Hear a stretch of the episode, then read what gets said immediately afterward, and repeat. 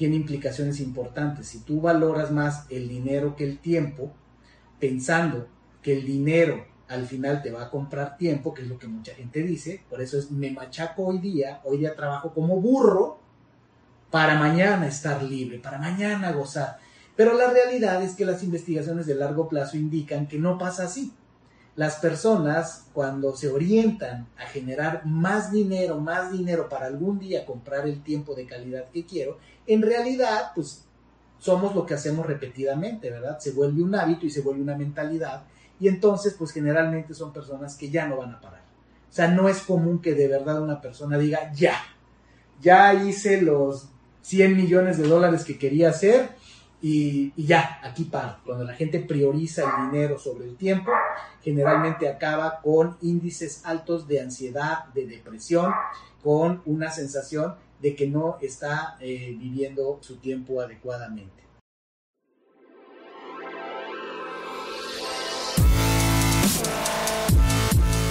Bienvenidos, Injodibles.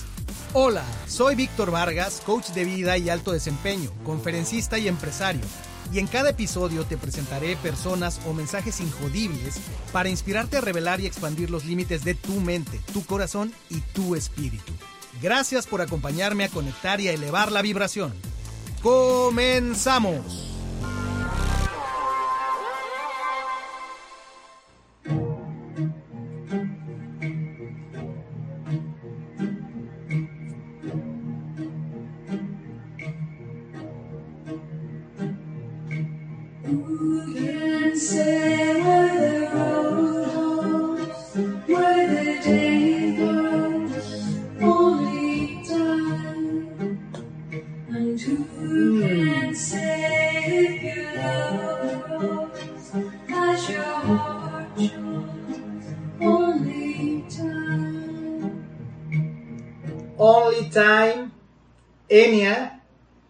Canción que para mí hizo época y que la puedo resignificar de muchas maneras, pudo haber significado y de hecho significó un momento específico en mi vida, eh, emotivo, pero el fondo es la canción, el fondo es la letra que tiene esta canción y el mensaje, ¿verdad? Acerca del tiempo, el, acerca también de los hubiera, ¿no? Eh, pero me deja un marco muy bueno para darte la bienvenida a Espacio Injodible, nuestro espacio. Bienvenida, bienvenido.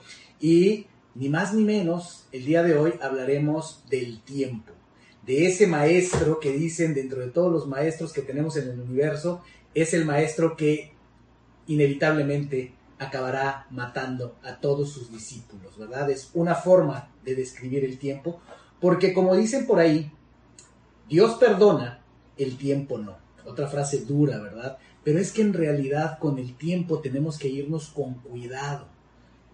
De todos los aspectos del universo, el tiempo es uno que es apasionante, es, es, algo que lo podemos ver desde diferentes ángulos. La física lo descubre, de, lo describe de una manera tal que es una medida eh, de magnitud, ¿verdad? Eh, que cuantifica eh, el lapso entre eventos, ¿no? Es una manera de verlo el, tiempo tiene características como que va en una sola dirección, el tiempo nunca regresa. Fíjate qué interesante el tiempo, por más que le queramos meter y demás.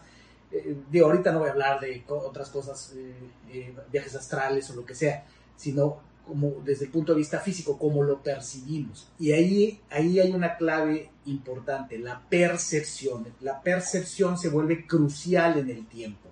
Así es que bueno, saludando a todos los amigos en Instagram, en Facebook y dándoles la bienvenida para decirles que hoy vamos a estar hablando del tiempo, pero de una manera particular, un, fenómeno interesante con el tiempo que tiene que ver con la percepción y que tiene que ver con qué tan abundantes somos con el tiempo. ¿Por qué? Resulta muy pertinente hablar de esto porque si hablamos de abundancia, de afluencia, ¿verdad? Generalmente hablamos del dinero. Y dentro de la vida de un ser humano, el dinero, y el tiempo son sumamente importantes. Ya en el pasado te he hablado de algo eh, crucial en la vida del ser humano, que es los resultados concretos que determinan tu realidad, que están conectados con tu sentido de felicidad y propósito en la vida.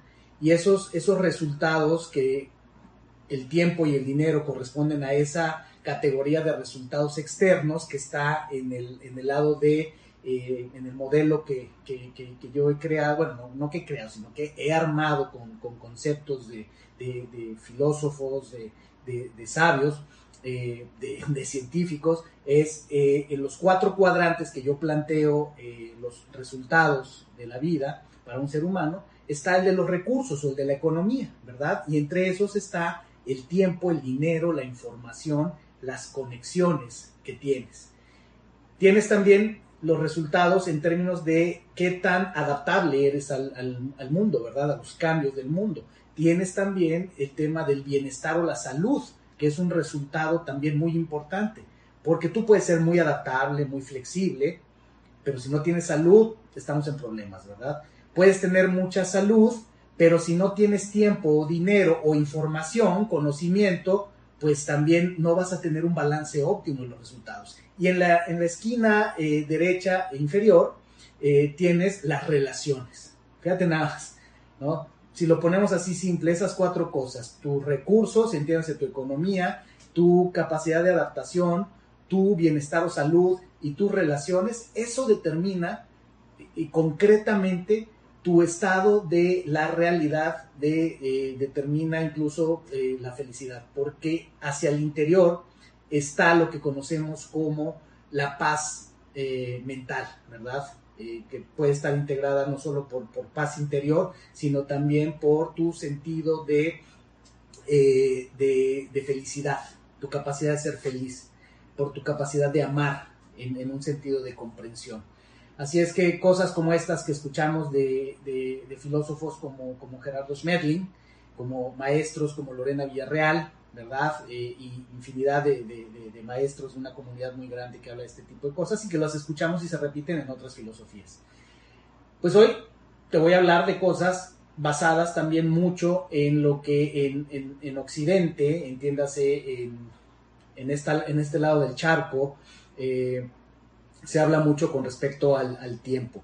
Y déjame eh, hablarte en concreto de esta percepción que tenemos del tiempo de que está escaso, es de que hay escasez de tiempo, así como hablamos de escasez de dinero, que nos sentimos lo contrario a la abundancia, eh, pues a veces estamos muy, muy, muy concentrados en el dinero. Porque es más, creemos que el dinero va por encima del tiempo y que y que el dinero, si tengo dinero, lo del tiempo se resuelve y la investigación, los datos demuestran algo diferente.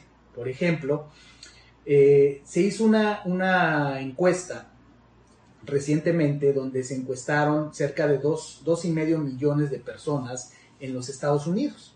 Y el 80%, fíjense, esto es avasallador, el 80% de esa población encuestada eh, indicó que siente escasez de tiempo, que siente que no tiene suficiente tiempo, es decir, que no, no son afluentes con el tiempo. Y entonces, pues este es un dato brutal.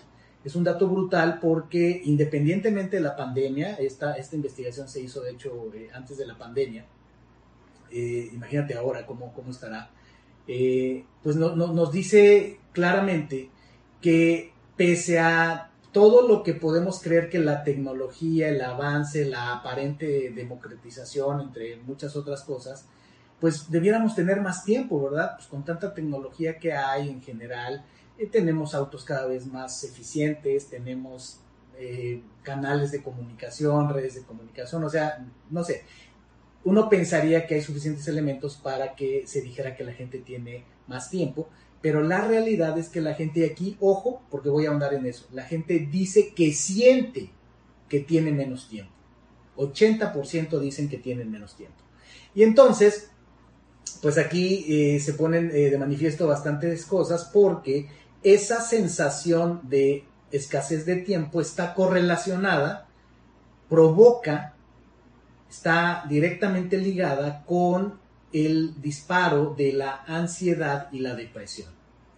Sabemos que veníamos con una tendencia preocupante de temas de salud mental, ¿verdad? Desde antes de la pandemia. Bueno, con la pandemia, ¿qué te cuento? ¿Verdad? Con la pandemia, pues este es el tema crucial que tenemos que estar muy pendientes de la salud mental y el tiempo juega un factor muy importante también en nuestro estrés emocional que incide directo en nuestra salud mental. O sea, de hecho, las personas que están encargadas de la salud pública en, diferentes países, pues están muy pendientes de esto, ¿verdad? Porque, por ejemplo, este tipo de temas como la, la depresión, la ansiedad, disparada muchas veces por la falta de tiempo, por la sensación de falta de tiempo, están directamente ligados con las altas tasas de obesidad. ¿Por qué? Porque además, ese es todo un tema, la psicología de la alimentación, hoy día sabemos, y en el episodio donde hablé con María Cervantes hablamos ampliamente de esto, de la psicología de la alimentación, donde pues hoy día sabemos que no basta con tener una, una buena dieta, por ejemplo, ¿verdad? Que no basta nada más con hacer ejercicio, que el tema de por qué la gente sube o baja de peso, sobre todo sube de peso, eh, tiene mucho más que ver con factores psicológicos. Y decía yo, los gobiernos están tan al tanto de eso, porque además es un costo millonario para los países eh, este tipo de situaciones, lo que causa el estrés en la población, que incide en altas tasas de obesidad, eh, de eh, eh, temas de azúcar en sangre, ¿verdad? diabetes, pues todo eso causa una enorme problemática incluso a nivel de la economía, obviamente generado por la salud. Así es que el asunto es que nos sentimos más ocupados que antes. En, resumidas cuentas, ¿no? También los datos indican que cuando tú le preguntas a la gente la gente hoy día eh, dice que se siente más ocupada eh, y, lo podemos eh, comparar con cómo se sentía ocupada la gente en, en, otras épocas, ¿verdad? Hace 20 años, hace 40 años, hace 80 años.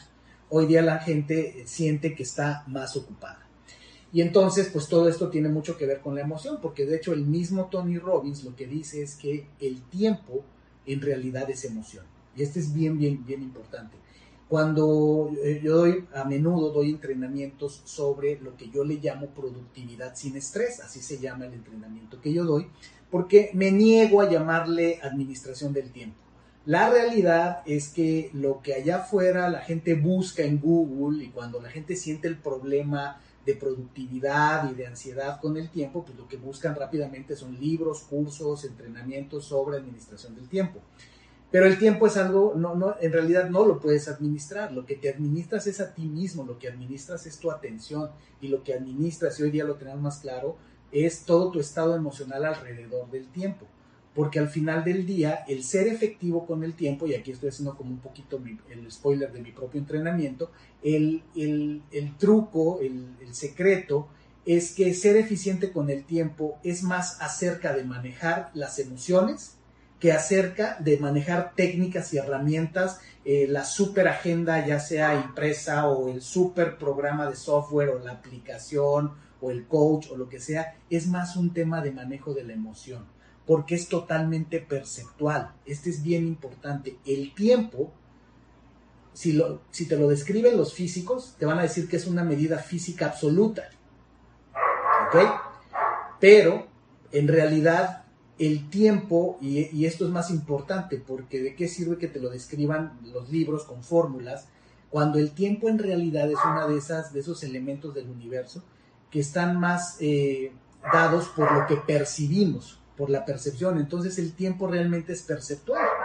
Así es que el paso del tiempo varía muchísimo. Por ejemplo, tu percepción del paso del tiempo si estás corriendo una carrera de 5 kilómetros, que en promedio, la persona promedio le puede, puede durar unos 25 minutos, 25, 30 minutos, tu percepción del paso de, ese tiempo corriendo esos 5 kilómetros es muy distinto a tu percepción del paso del tiempo cuando estás viendo tu serie favorita en Netflix. ¿Verdad? Por supuesto es totalmente distinto a cuando estás teniendo una conversación dura donde te están dando una retroalimentación negativa. Tu sensación del paso del tiempo es terrible. A cuando estás, no sé, eh, eh, en, el, sillón del, dentista y te están haciendo algún procedimiento doloroso. Por supuesto, tu percepción del tiempo eh, pasa muy rápido. Tu percepción del tiempo cuando estás teniendo tu intercourse con la pareja, qué sé yo, ¿verdad? Es algo muy, muy importante entender que el tiempo es totalmente subjetivo. Subjetivo. Por eso las mismas personas estando en el mismo evento lo describen de manera distinta. Y entonces hay que, eh, cuando ya hablamos de la emoción que está involucrada, hay que entender que hay dos componentes que tienen que ver con lo que vamos buscando con el tiempo y el dinero, que lo asociamos mucho a la felicidad. Hay una parte de la felicidad que está asociada a lo que siento y otra parte que está asociada a lo que pienso.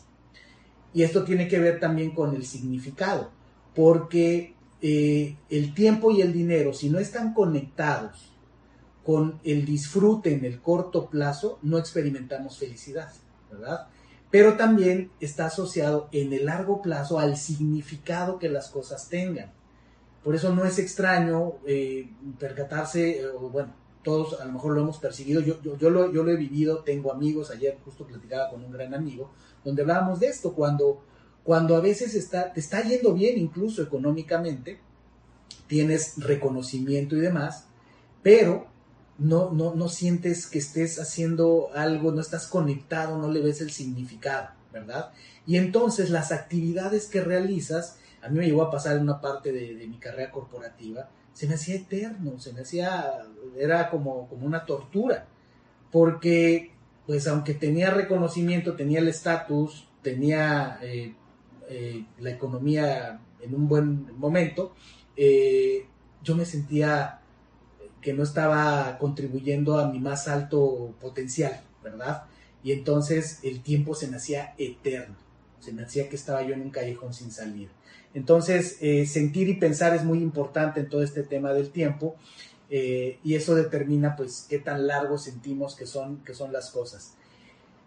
También ocurre, ocurre lo siguiente, esta idea que tenemos de que el tiempo es dinero y de en nuestra cultura hoy día y cuando hablamos mucho de emprendedurismo y de los grandes negocios y las empresas así meteóricas, las startups, los, los unicornios y que todo esto significa y requiere que le metas 60, 70 horas a la semana de trabajo, que el, el grinding, grinding que le llaman, ¿no? De machacarte, eh, y que mucha gente habla de eso, son estilos, ¿no? No sé, por ejemplo, uno de los que eh, me parece así de esa, de esa intensidad es, eh, por ejemplo, este hombre Grant Cardón, ¿no? El Tenex y el habla mucho del estar siempre encima de, de, perseguir el hustle, también le llaman, ¿no? El hustle que le llaman en inglés, que es el, el estarte machacando, el no, no parar de, detenerte, tomarte una pausa, no está bien visto. Y entonces eh, es machacarte la vida por a veces la promesa que te dicen es que si tú te machacas 5 o 10 años vas a generar un imperio. Vaya, no tengo una opinión porque cada quien puede, puede pensar, bueno, sí tengo una opinión, pero me refiero es, no, no, no pretendo tener la razón, ¿no? Eh, un solo punto de vista. Pero lo que quiero traer a tu atención es que sí hay que poner en la balanza si el machacarte la vida trabajando en aras de generar una fortuna, de generar un imperio, es realmente eh, vale la pena contra dejar ahí la salud, dejar ahí las, las relaciones, dejar ahí los, eh, el, desarrollo personal y espiritual. Hay que preguntárselo, hay que preguntárselo, ¿no? Un, un, cuestionamiento parecido le hizo a Diana Huffington a Elon Musk en una carta abierta, es decir, una carta que ella escribió con dedicatoria para él, pero la puso en, pública, eh, por toda esta situación mediática que había alrededor de Elon, Elon Musk, donde él es de este tipo de gente que promueve esta cultura de trabajar 80 horas a la semana, ¿no? Hay toda una historia atrás de Elon Musk, de, eh, siento que ahorita ya, ya ha cuidado un poco más ese aspecto, pero eh, se manejaba mucho el tema de que el hombre tenía un sleeping bag en su oficina, porque él dormía en su oficina, que no había tomado vacaciones en no sé cuántos años, que a la boda de su hermano eh, en, Barcelona eh, simplemente paró un momento, tomó avión privado, fue a Barcelona, se presentó a la boda, este, a la ceremonia, eh, estuvo un par de horas o no sé cuánto tiempo y tomó su avión de regreso porque él seguía muy metido en todo esto de lanzar sus negocios, Tesla, SpaceX, Solar City y muchas más compañías que tienen, ¿no? Y hay mucha, mucha gente, líderes de opinión, hablando al respecto de esto, ¿no? De, de, qué bueno que haya emprendedores tan comprometidos con sus empresas, pero si, si realmente eh, eh, ese es el tipo de liderazgo, eh, ese es el tipo de estilo de vida que, nos va a llevar a crecer como, como individuos, como, como, culturas organizacionales y como humanidad, ¿verdad? entonces es, es bastante cuestionable. Yo no creo que sea así. Yo creo que tiene que haber un balance. Pero bueno, pues estamos hablando de esto y eh, el asunto es que la investigación muestra que la mayoría de nosotros tiene más tiempo libre que hace 50 años, ¿no? O sea, sí hay, hay por ahí una investigación que nos dice un dato poco contradictorio a lo que yo te estaba diciendo hace rato, que nos dice es, sí, más bien, fíjense, lo que contrasta es esto, si tú le preguntas a la gente, la gente te dice que siente que tiene menos tiempo, pero investigación de observación ya más paramétrica y demás, arroja resultados que, dicen que no, que en realidad sí tenemos más tiempo libre ahora que hace 50 años, que en realidad sí la tecnología, el avance social, el avance cultural, educativo, lo que tú gustes y mandes, sí nos ha generado ventajas, beneficios que se han traducido en menos tiempo, perdón, en más tiempo disponible para las personas. Porque si te pones a pensar, al día de hoy, más personas tenemos acceso a, eh, por ejemplo, eh, transporte privado o a un transporte más eficiente del que se tenía antes. ¿Ok? Hay muchas, muchas cosas que hoy día la verdad es que si comparáramos el tiempo que tomaba hacerlas antes, pues hoy las hacemos mucho más rápido. Entonces sí hay evidencia consistente, contundente, de que hoy día tenemos más tiempo que hace 50 años. Pero eh, en parte está dado por la digitalización, ¿verdad? Por, por el, la proliferación de, las redes y de los, dispositivos eh, electrónicos, pero pues eso nos cobra un precio también, ¿verdad? Porque así como nos ahorran tiempo para cosas que antes eran muy engorrosas, ¿verdad? Pues también son perfectos ladrones del tiempo, ¿ok? Si ya entramos aquí al tema del, tiempo y el dinero, bueno, pues te diría, aquí veo, mis notas, que tanto el tiempo como el dinero, históricamente, siempre tiene, se habla de una percepción de escasez, ¿verdad? Y, en realidad es que así es como delimitamos o diferenciamos el tipo de personas muchas veces por la mentalidad. Hay personas con mentalidad de escasez sobre el dinero y no importa cuánto dinero tengan, si la mentalidad es de escasez, nunca están satisfechas, nunca se sienten suficientemente seguras, nunca hay suficiente dinero y entonces pues sus decisiones y su comportamiento están regidas por eso, su estilo de vida también. Pasa exactamente lo mismo con el tiempo. Hay personas que eh, independientemente de, cuánto tiempo realmente tienen disponible, si tienen mentalidad de escasez de tiempo, quiere decir que todo, eh, todo el tiempo están pensando que no hay tiempo nunca hay tiempo suficiente, aunque lo tengan libre, sienten que les falta tiempo y lo están dedicando a diferentes cosas. Entonces, eh, cuando le preguntan a la gente también, que de hecho lo hicieron en la encuesta que mencioné al principio, de ese 2.5 millones de, personas en los Estados Unidos, cuando les preguntaron también acerca del tiempo y el dinero, eh, la mayoría dijo que prefiere el dinero que el tiempo uy, y este es bien importante porque este determina mucho también nuestra cultura. Y pues en esos aspectos en México, aunque para muchas cosas somos muy diferentes a los, a los americanos, pues también somos muy similares. Al final estamos en el bloque capitalista, en el occidente, y tenemos muchas similitudes culturales porque además también hay una relación económica muy, muy intensa entre México y los Estados Unidos, entonces pues nos parecemos bastante. Y si nos vamos acercando así por eh, la latitud, eh, en el norte, en el norte de México, pues eh, la gente tiende a emular más eh, la cultura americana. Entonces, pues dado que no hay una investigación como tal en México de estas magnitudes, simplemente por analogía te diría, bueno, yo, yo vivo en la ciudad de Monterrey, una ciudad que está en el norte del país y una ciudad que realmente mira mucho hacia los Estados Unidos. No, no es, bueno, sí, ciudad y un estado, ¿verdad? Pero la ciudad mira mucho hacia los Estados Unidos. Culturalmente hay un, hay un, hay un aprecio, hay un gusto hay una admiración por cómo se trabaja allá. Entonces, eh, patrones como este se repiten, donde es muy, muy, probable que si hiciéramos una encuesta diera un resultado similar, que aquí la gente contesta que si le das a escoger entre qué es más importante, el dinero o el tiempo, te van a decir que el dinero. Porque además es una, es una, una desviación que cuando eh, se, se estudia a largo plazo, tiene implicaciones importantes. Si tú valoras más el dinero que el tiempo, pensando que el dinero al final te va a comprar tiempo, que es lo que mucha gente dice, por eso es me machaco hoy día, hoy día trabajo como burro para mañana estar libre, para mañana gozar. Pero la realidad es que las investigaciones de largo plazo indican que no pasa así. Las personas cuando se orientan a generar más dinero, más dinero para algún día comprar el tiempo de calidad que quiero, en realidad pues somos lo que hacemos repetidamente, ¿verdad? Se vuelve un hábito y se vuelve una mentalidad y entonces pues generalmente son personas que ya no van a parar. O sea, no es común que de verdad una persona diga, ya, ya hice los 100 millones de dólares que quería hacer y, ya, aquí paro. Estadísticamente son muy pocas las personas que lo hacen y ejemplos los tenemos. Mm, acabo de mencionar uno, Elon Musk. Ha parado, billete ha hecho y mucho y sigue haciendo. ¿Y para? No. Bill Gates sí, estará haciendo cosas altruistas, eh, pero no para.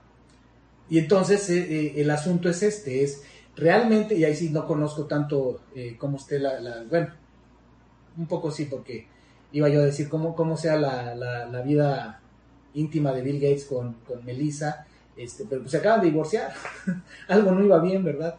No sé los detalles, ni mucho menos, y no me interesa llegar allá porque de lo que estamos hablando del tiempo, pero personas millonarias que vemos, no necesariamente por los millones que tienen, quiere decir que están dedicando más tiempo de calidad. No lo puedo saber, pero la, estadística, la estadística, la encuesta que tengo aquí, eh, dice que generalmente no pasa que cuando la gente prioriza el dinero sobre el tiempo, generalmente acaba con índices altos de ansiedad, de depresión, con una sensación de que no está eh, viviendo su tiempo adecuadamente. Por último, hay un concepto que se llama el, el confeti del tiempo, que es que también toda la proliferación de tecnología y más ahora con la pandemia, quiere decir que el poco tiempo que nos queda libre, además, se nos va por la coladera porque ponte a pensar qué pasa cuando tienes, se supone que tiempo libre. Si hay un dispositivo electrónico por ahí cerca, pues de inmediato nuestro tiempo se va al caño con los dispositivos. Yo aquí levanto la mano, o sea, si yo estoy de repente, me cancelan una, un entrenamiento, ¿no? Vamos a pensar, de tres horas.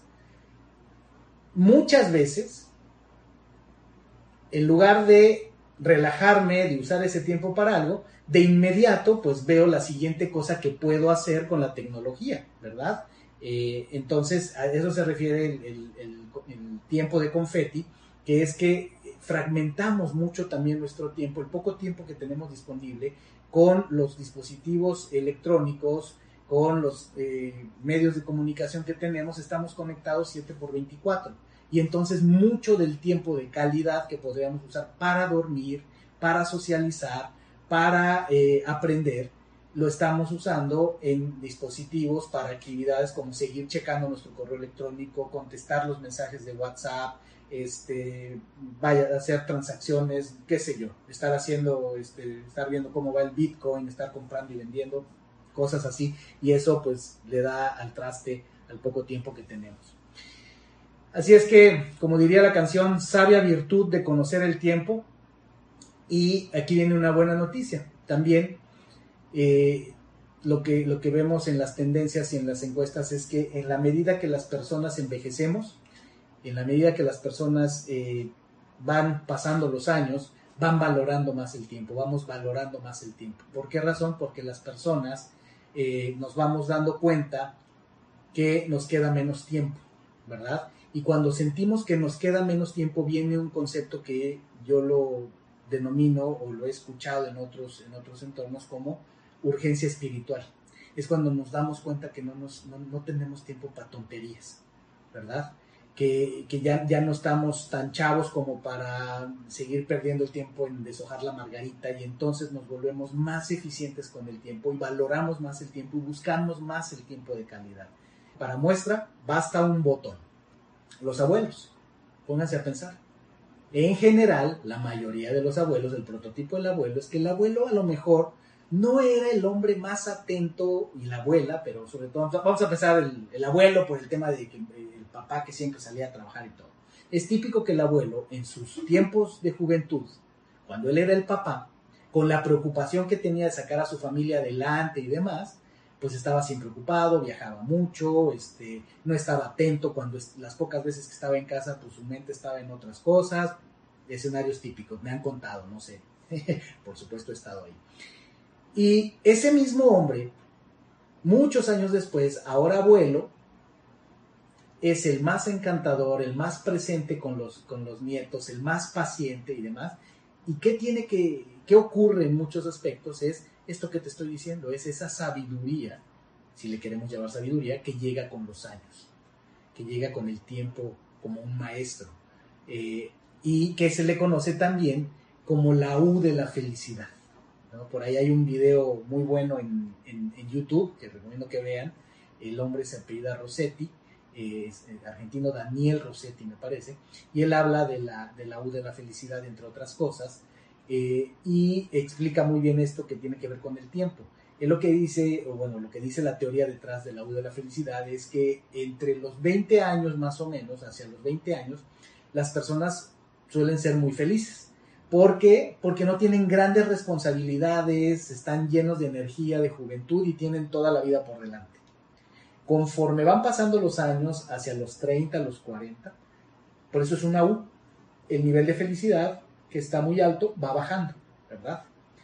Hacia los, entre los 40 y los 45 años, si se fijan, particularmente hombres y mujeres, ¿no? Pero es muy común en los hombres, yo puedo hablar por mí, eh, a, mí me pasó. Entre los 40 y los 45 años es cuando de hecho viene esa, esa etapa difícil de los hombres.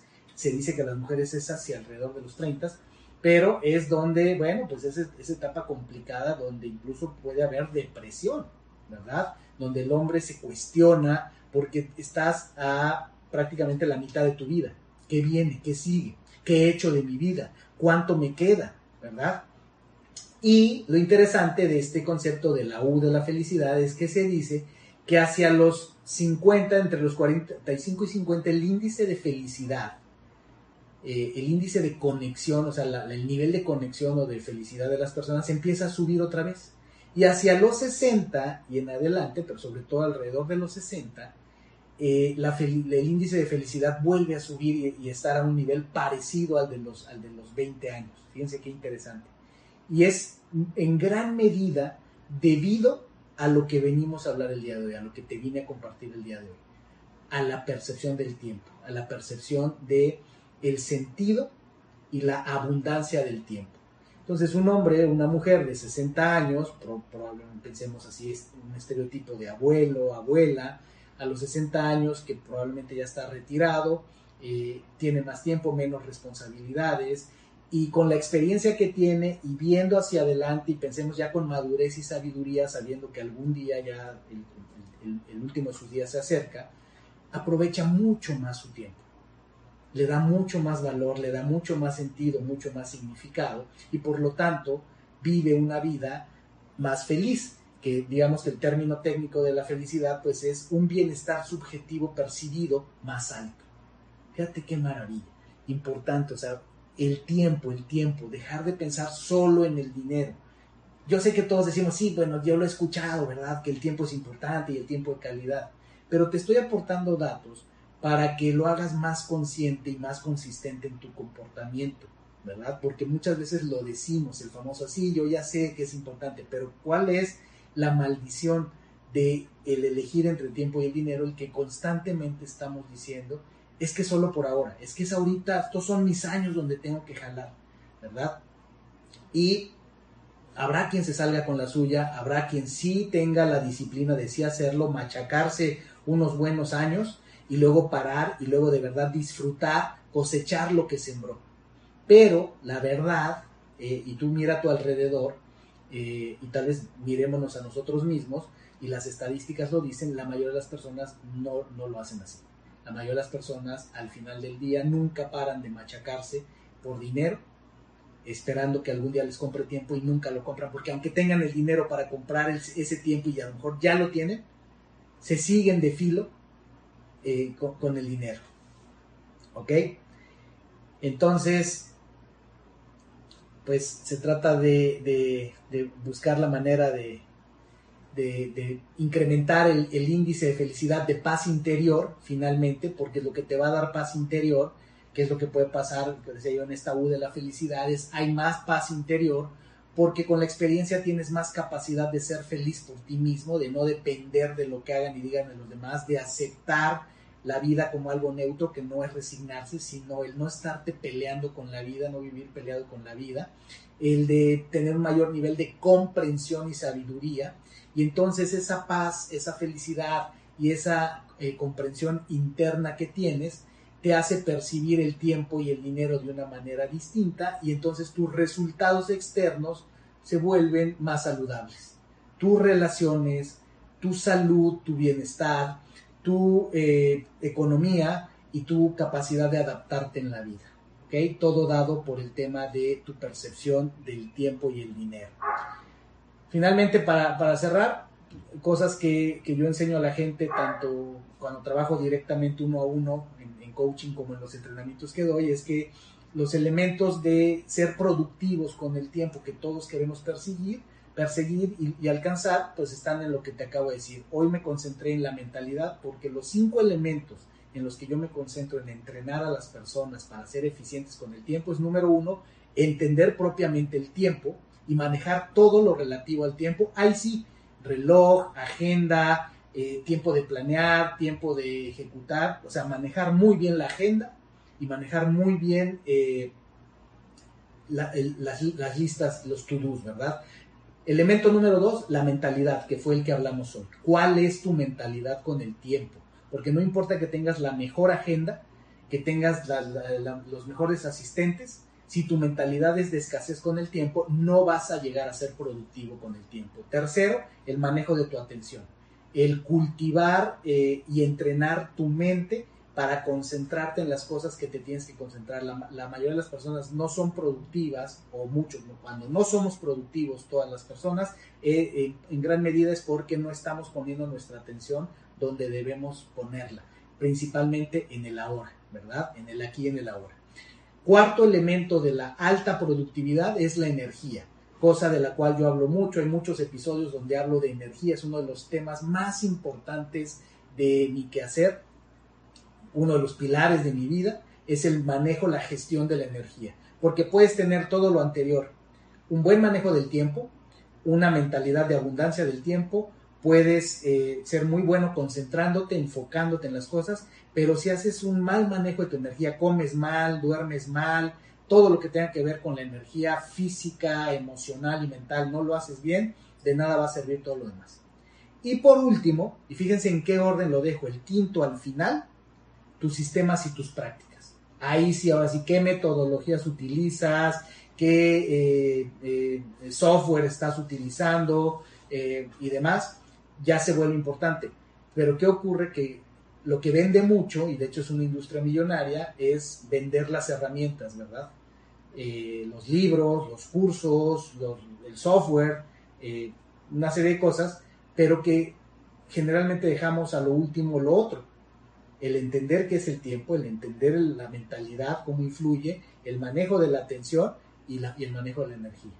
Cuando, cuando nada más nos concentramos en las herramientas, no vamos a ser exitosos.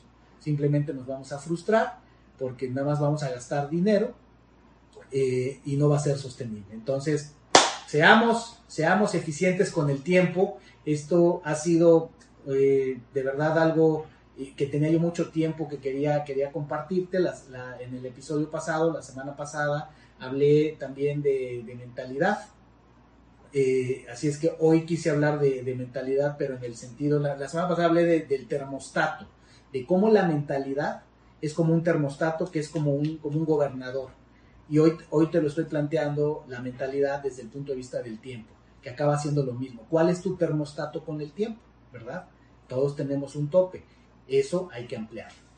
Me dio mucho gusto, me dio mucho gusto estar por aquí. Déjenme saludarles. Si, si hay alguna pregunta, este es el momento para que mientras yo te, te, hablo de los proyectos, me pongas ahí qué, qué de lo que has escuchado que eh, eh, eh, puede, puede generarte alguna pregunta, que a lo mejor no dije algo que te hubiera gustado escuchar, también puedes escribirme y decirme, gracias a todos quienes están por aquí, wow, veo bastantes personas, me da mucho gusto que hayan pasado por aquí.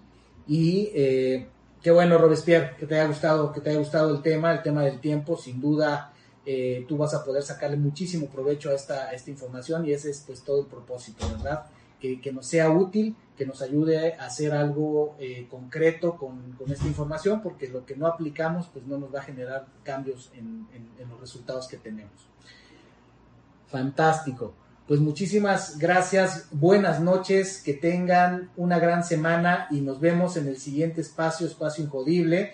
No dejen de escuchar el podcast en Spotify nos encuentran los artículos que estamos poniendo en el blog en injodible.mx y les puedo seguir recomendando sin lugar a dudas Reinvéndete, el podcast con Ángel Caballero, que cada vez se pone más bueno, ya va en el episodio 11 y los últimos episodios han sido los pasos de su metodología de ventas. Ángel está tirando la casa por la ventana y está compartiendo su metodología de ventas muy a su estilo, que de verdad no te lo puedes perder, un estilo ligero, directo, concreto, eh, sin pelos en la lengua, sobre cómo eh, ser eficientes en las ventas. Así es que espero que también encuentren mucho valor en ese, en ese, en ese material y nos estamos viendo en la siguiente transmisión, en el siguiente episodio. Les mando un abrazo a todas y a todos y nos vemos prontito. Chao, chao, cuídense mucho. Hasta pronto. Gracias por haberme acompañado en un episodio más para moldear y forjar tu mentalidad injodible. Tenemos una cita con tu grandeza en el próximo episodio. Hasta entonces.